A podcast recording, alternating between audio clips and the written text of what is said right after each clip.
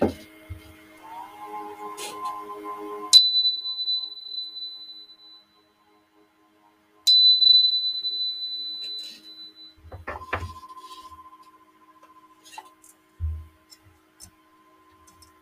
んばんは。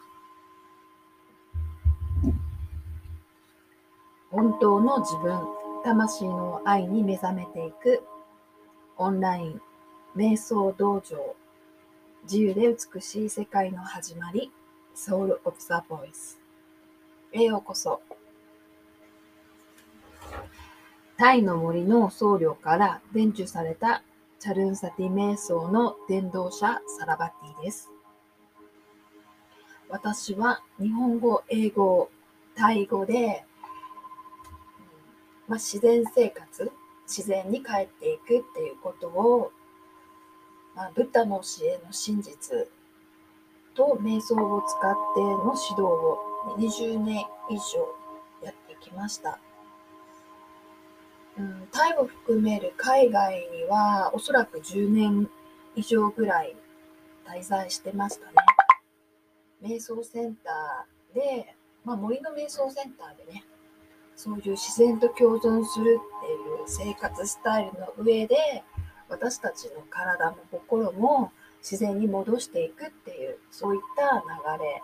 の教えと瞑想方法です。とコロナをきっかけにね、あの、第一次の、あの、系、なんですか、の警告が出た時に帰国をしてから、まあそれまでもね、ちょっと考えてたんですよね。オンラインで、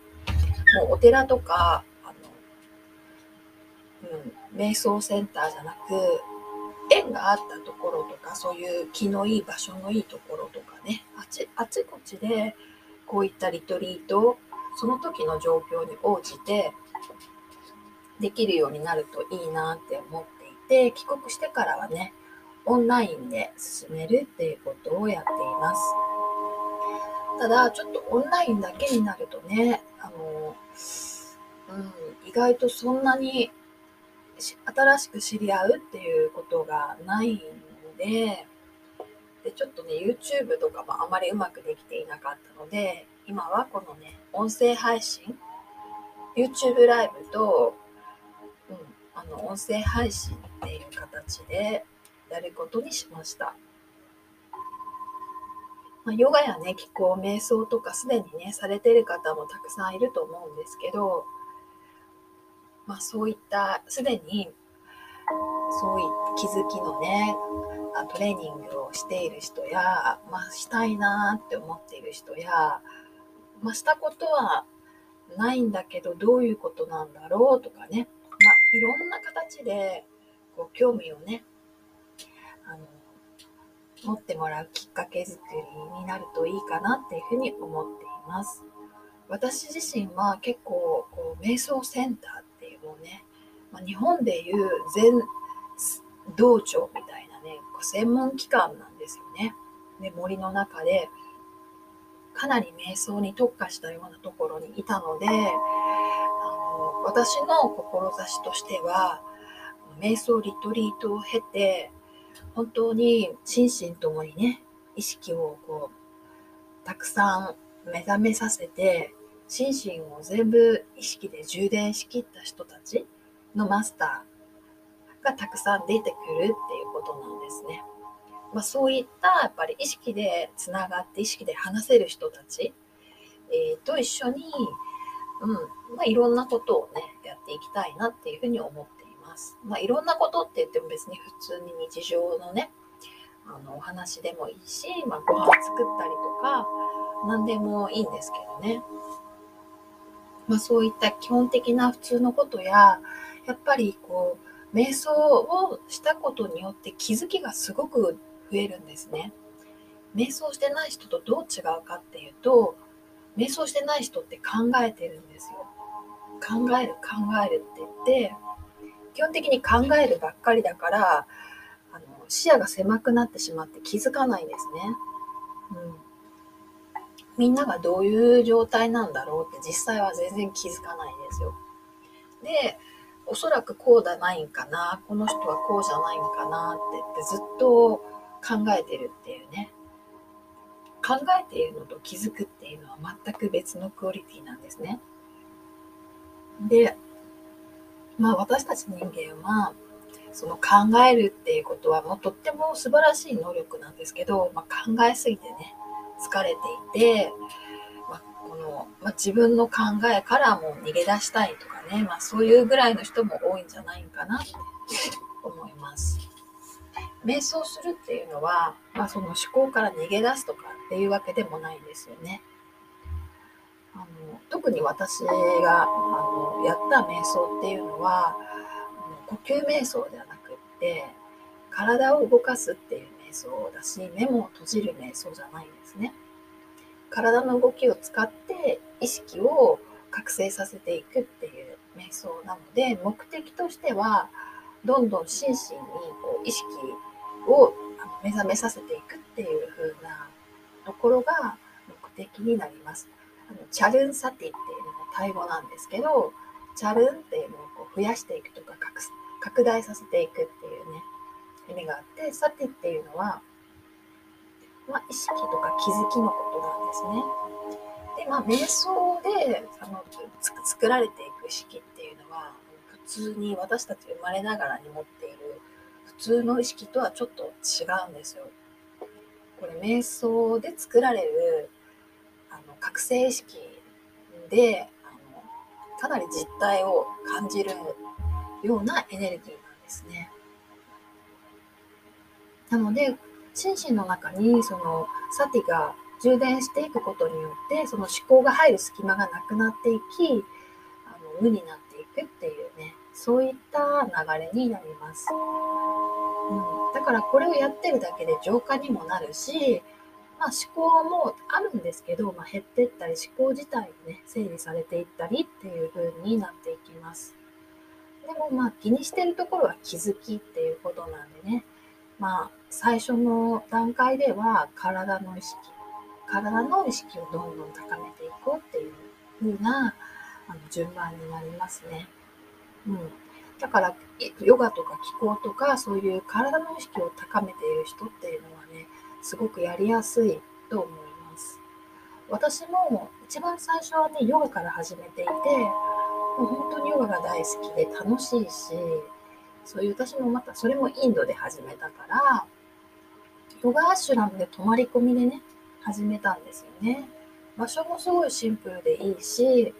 まご飯とかもね、手作りで自給自足みたいな感じで作ってるし、インドの山奥もね、もうスリランカに本当に近い、あの、ケララ州のね、トリバンドラムっていう町から、うん、乗り合いのバスでね、なんか1時間ぐらい行くような、そういった山の中にあるね、ヨガ道場だったんですけどね、うん、かなり楽しかったんですよ。だからヨガ、ヨガっていう朝ナを組むっていうのもすごい楽しいんですけど、その雰囲気、その場所が好きで、で、世界中の人たちが来ててね、いろいろお話ししたり、ね、一緒にそのインドのご飯をね、なんだろう、バナナの葉っぱの上に乗せてくれるご飯をね、食べたりとか、あとなんか村を散歩したりとか、ヨガの道場の前がね、なんか湖だったんでね、そこで泳いだりとか、クニックとかね、もうなんか生活全部、その人も含めてね、何もかもが楽しくて、それがまあ私の、まあ、原風景になってますね。ああいう学校は本当いいなって思って、まあ、そう、こういう風なところもね、やっぱり先生になりたいなみたいに思いましたね。まだその時はね、保健室の先生始まる前だったんですよね。ですごく心の奥深くまで入りましたね。全然何も知らなかったそうヨガをやった後、ヨガの先生に教えてもらってね、なんとアイユルベーダーのお医者さんのうちにね、ホームステイしてね、アイユルベーダーを受けたりしてたんですよ。何も何も本当に何も知らずに行ったインドでね、結構インドでコアなそういうヨガやアイユルベーダーを実際体験することができたり、その道場であったね、インド人の方の家にホームステイしてねミナクシテンプルとかの結構インド人じゃないと入れないようなとこまで入れてもらったり、なんか本当にね、インド、スリランカもすごい良かったんですけど、充実していました。だから、私にとってヨガ、ま、気候もそうなんですよ。そしてその後、私体が硬かったんでね、ヨガのアサナを組みたかったんですけど、ま、できるのとできないのがあって、まあ、全部できるようになりたいなっていう目標があったんですけど、その後またタイであの気候を学ぶ機会があった時に気候はね高齢者の人とかもできる割にはすごくね体感があのあったんですよ。すごいシンプルな動きを繰り返すんですけどものすごく体感が良かってこれは簡単だからもうじゃあ気候にしようかなっていうのでねヨガもすごい大好きだなんですけど気候に変えましたね。またその後結局瞑想を始めるっていうことになり最初は帰港した後に瞑想っていうようにしてたんですけどねやっぱりかなり瞑想をもう一日中するような瞑想をしてたのが全ての動きが瞑想になってしまったのでヨガも気候も瞑想もね全然なんかねなんだろうボーダーがなくなったんですよね。でそこら辺からちょっと気候をやらなくなったっていう流れですかね。なので生活すべてがヨガであり気候であり瞑想みたいなそういう風なね流れになったんですよね。今もだから瞑想をこう教える前にすぐみんな瞑想をしたがるんですよ。ですすぐに悟れるみたいな思うんですけど実際はやっぱり一つ一つあのそこに行くまでの準備の理解や体の準備とかねやっぱりあの、うん、生活スタイルの準備とかいろいろあってただ座って目をつぶったら瞑想っていうねそのポーズにこだわるっていう捉え方っていう形は私の中ではないんですよ。ただ特に初心者はあの瞑想ポーズ使ったり繰り返すっていうね、あの流れを必ず使っています。じゃないとね、いきなり何もポーズ使わないと、普通の状態と瞑想状態の境が全くわからなくなるから、すごく大事だなって思うんですけど、いきなりそれに飛び込んだら瞑想になるかっていうとね、やっぱりこう、あの人の心理って深いから、一つ一つ大切に取り扱うっていうのがね、大事かなっていうふうに本当思っていて今今オンラインで教えている時はお寺にいる時はねもうその人に合った状態でその時その時に判断してねもうプログラムいろいろ組んでたんですよ。決めてなくってやっぱり感情がひどい人とかいろんな人が来るから、まあ、マッサージしたりあの本当森の中歩いたり一緒にお料理作ったりとかいろんな活動してね調子良くなったら瞑想しようかみたいなんとかね、うん、あんまりあの深く考えずその時その時に対応すぐできるっていうねたくさんのやっぱりヘルプがあったわけですよ。だから本当にただあの瞑想だけしてたとかそのポーズだけしてたっていうのはかなりあのハイレベルになってからのリトリート形式の時になった時はねそのポーズだけっていう時があったんですけど最初の段階はやっぱり生活スタイルをね自然にするとか、まあ、物の考え方とかそういうのも全部やっぱり大事なんでねたくさんお話もしたし本当にいろんなことをねやりながら一個一個チェックしてあの少しずつねあの場所は自然なんだけど紳士はすごく不自然とかもあるんですよね。なのでちょっとずつみんなが心から自然に近くなるような形に誘導していました。でも意外と早かったですよ、みんな。もう1週間ぐらいしたら全く別人ぐらいになったり、まあ、別人までいかなくてもね、パワフルになるとか、まあ、すごく森がパワフルだしね、いいところなので、もう充電が早かったですね。うん、パワーを自然のパワーを充電するっていうことができてもやっぱり考え方っていうのがね変わらないと外に出たら全く同じになるわけなんですよだから今のところ私が思うんだけどただまた元気になればいいっていうのはその辺に住んでるね村人と変わらないわけなんですよね。せっかくお寺の中に来てこう学びの場所なんですよねお寺って魔法師とかもあるんだけど学びってやっぱり一番徳の中でも高いし瞑想するってやっぱりかなり稀な高徳な学びなんですね。なのでやっぱり自分の今までの過去のねあり方っていうものの捉え方っていうのを適切に見て、うん、変容していくっていうことがすごく大事だっていうことをね痛感しています。うん、今一瞬いいっていうのが大事なのではなくちょっと覚醒したらいいとかね、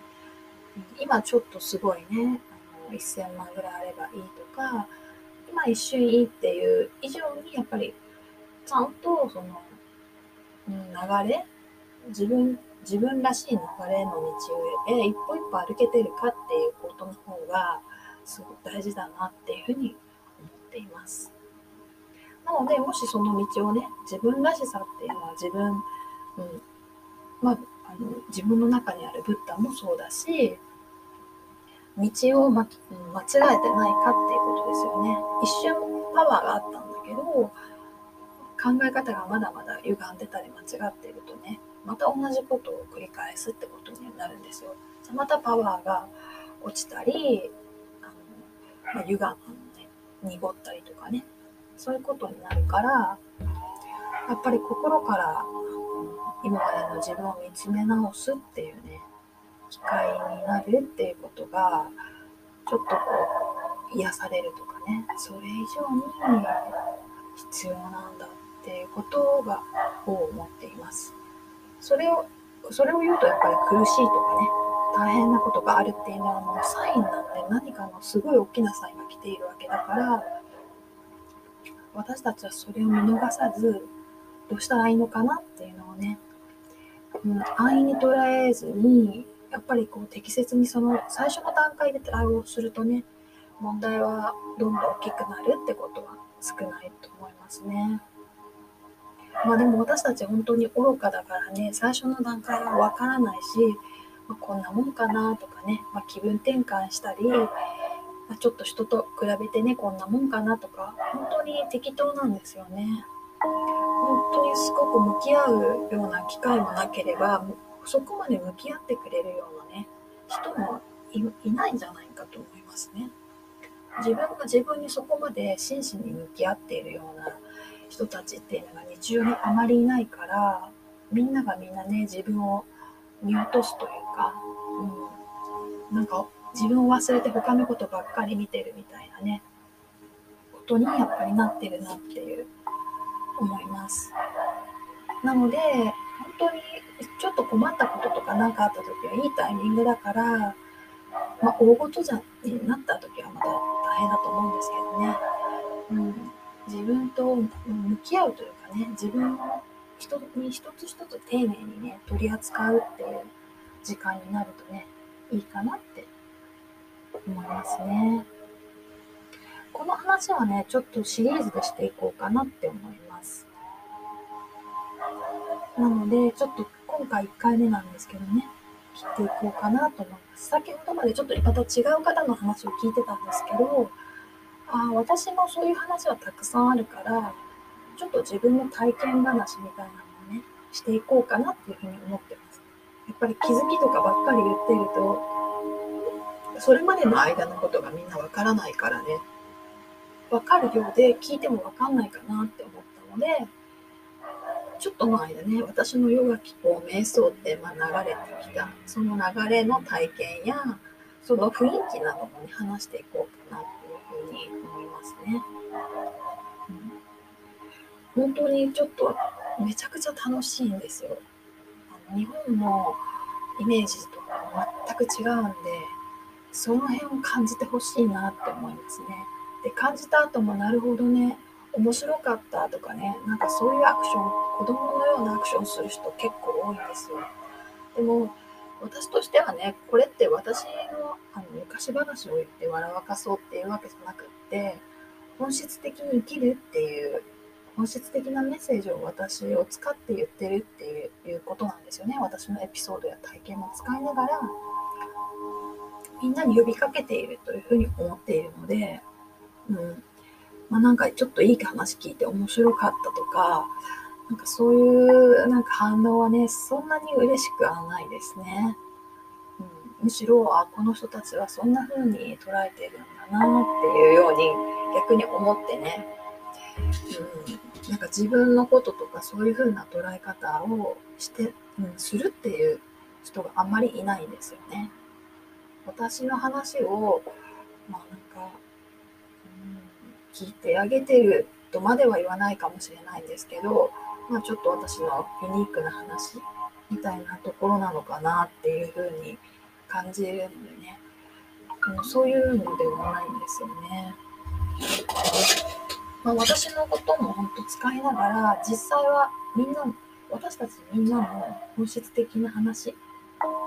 ー、自分のことと捉えられるようなね、やっぱりそういった反応が、あの、うん、反反反応がやっぱりあるような話をしていこうっていうふうに思っています。うん、あ、くわさんこんばんは。はじめましてですよね。ヨガとか気候、瞑想とかをしてるんですか？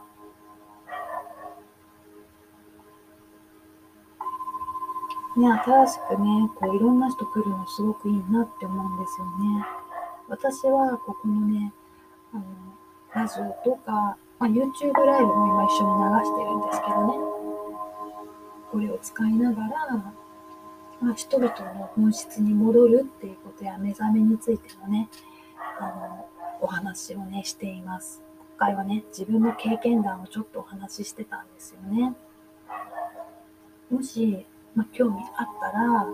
また聞きに来てもらったらいいなって思いますね。ちょっともうそろそろ終わろうかなっていうふうに思っています。あ、とっても興味ありますか？本当よかったです。私ね、そういう人いっぱいいると思うんですよ。すごく近くに感じるんだけど、なんかみんな違う方向をね、向いてるって気がすごくしてるんですね、今の段。と私のところに来てくれた人はもうほとんど問題が多いんですよ。すごく多いから、あの、本当にまだ健康だったりね、普通の状態でね、うん、興味を持っている人たちとかもたくさんね、来てもらえたらいいなって思ってたんで、すごい嬉しいです。まあ、桑さん、もし、そういったね、私たちのあ、本当そうなんですよ。ちょっと今日はね、なんと犬が外ですごい泣いてるっていうのもあるから、そろそろやめようかなって思ってたんですけど、私はこういう音声を特に使ってっていう目的がね、あの、まあ、文字で書いたりとか、あのよりも、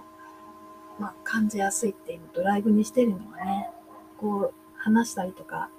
やっぱりちょっとずつコミュニケーションを取るっていうことができるのがね、いいなって思ってやってるんですよね。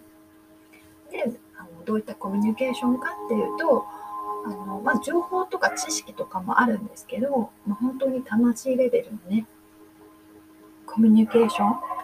みんなとできていくっていうねもう自分の家族とかそのそういうのにこだこだわらずいてもいなくても、うん、いいからなんかもうちょっと深くみんなが入ってね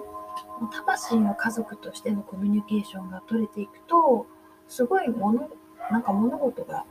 簡単で、なんか楽になるんですよね。うん、そういったことを、まあ、私は海外でずっとやってきたのでね、今ここで話しながら、この日本でもね、特にこう、オンラインの中でやっていこうかなっていうふうに思っています。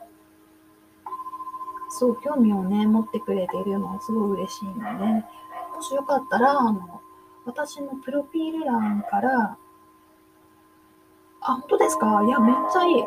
私、本当は深い部分が話したいんですよね。ほとんどの SNS は、本当ドアの入り口というか、もうそういう、どんな人が聞いてるかわかんないから、基本的には挨拶程度が多いんですよ。まあ、たまに深くなる時もあるんですけどね。もしよければ、ちょっとね、あの犬がすっごい 外で泣いてうるさいから、じゃあれなんでね、もう切るんですけど、もしよかったら、私のプロフィール欄のあの LINE、LINE に登録をしてもらってあのメッセージを送ってください。じゃあまた個人的にメッセージを返すっていうこともできるし、あの LINE にはね、私の SNS や情報が全部あの入ってるんですよ。なので見てもらえるといいかなと思います。あ、そうそう、そういうことですよ。本当にそういうことを話していますね。っていうかもう、どんどんそっちの方向にどう進んでいくかとか、進んでいこうっていうような話を基本的にはしているし、実践もやっているって感じですね。はい。よかったです。うん、もし、もしね、興味があるんだったら、また、あの、ライブに来てもらったら、ちょっと不定期なんですよね。いつするか時間決めてないから、あれなんですけど、まあ、よかったらね、あの、LINE に登録をしてもらえると、ちょっと連絡が取り取ったりとかお話ができると思うので、やってもらえたらいいかなって思います。また過去にもタイトルを変えてね、いろんな形でお話ししているんですよ。なので、それも聞いてもらえたらいいと思います。深い部分が入っているのもあるんですよ。でも、まあ、タイトルを変えてね、いろんな形で話していて、まあ、いろんな状況の人やね、あのいろんな、うん、たくさんの人の心の中や魂にね、こう、浸透したいなっていうのが、これをやっているね、私の目的なんですよね。なんか、桑さん、ちょっと、あの、いいなって思いました。そう。本気、本気で行きたいとかね、そういう本質的に行きたいとか、そういうのがすごく私がやってることなんですよ。ごまかしてでもね、お金儲けたいとか、嘘ついてでも楽したいとかね。なんかちょっとそういうのじゃない、全く逆ですね。そしてそれが本当の豊かさやになっていくし、まあ、そういう人たちとつながっていこうっていうね、まあ、そういったすごく真摯で誠実なことをいつもいつもね、話していて、私はもうそれがすごい楽しくてしょうがないんですよ。あ、そうですね。大体、ここに入ってくる、ここが大体抽象的なことが多いかもしれないですね。具体的にやると、ここの場合だったら、例えば私の体験談とか、そんな感じになるんですよ。もし、なんか具体的な、具体的な話がもっともっと知りたいとかになると、ちょっとセッションとかを受けてもらうと、かなりこう具体的に踏み込んでいくって感じなんですよね。うん、そうなんですよ。こういう心の話ってかなり抽象的。タイトルをつけて、そのタイトルに沿ってあの話してるっていう感じなんですよね。で、まあ、と今日つけたタイトルのヨガ、気候、瞑想とかは、まあ、私のね、体験談を、あの、ちょっと話話してたんですよね。どういうことをしてたとか、その雰囲気がやっぱり伝わるといいかなと思って、そういうことをね、話してたんですよね。あとブロあ、ブログですか？ブログとかも見てもらうと、そこには結構いろいろ書いてあって、あの、まあ、音声を貼ってるのもたくさんあるんですけど、たくさん字字で書いてるのもあるんですよ。そういうのも見てもらったらいいかなっていうふうにね、思います。でも本当のコアの深いところっていうのは、あの、なんだろう。意識の成長の中で一番最後のもう瞑想リトリートになるんですよね。そこ、そこの辺までのところはやっぱりあんまり非言語的なことにもなるし、あのあんまりここではたくさんは話してないと思いますね。でも、ちょっとずつちょっとずつあの目覚めに踏み込むような話をしているので、し興味があれば、うん、個人的なこととか、興味があれば、まあ、メッセージを送ってもらって、質問してもらってもいいし、セッションを受けてもらったらかなりね、具体的になりますね。いや、でもそんな風にね、でも深く、あの、興味を持たれるっていうのは、すごくこう、可能性を今感じました。うん。ちょっと、あの、30分ぐらいになるのと、犬がすごいちょっとね、なんか泣き続けているのでね、今日のところはね、終わりにしようと思います。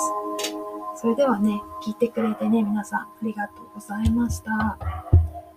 夜遅いですけどね、うん、ゆっくり寝てください。おやすみなさい。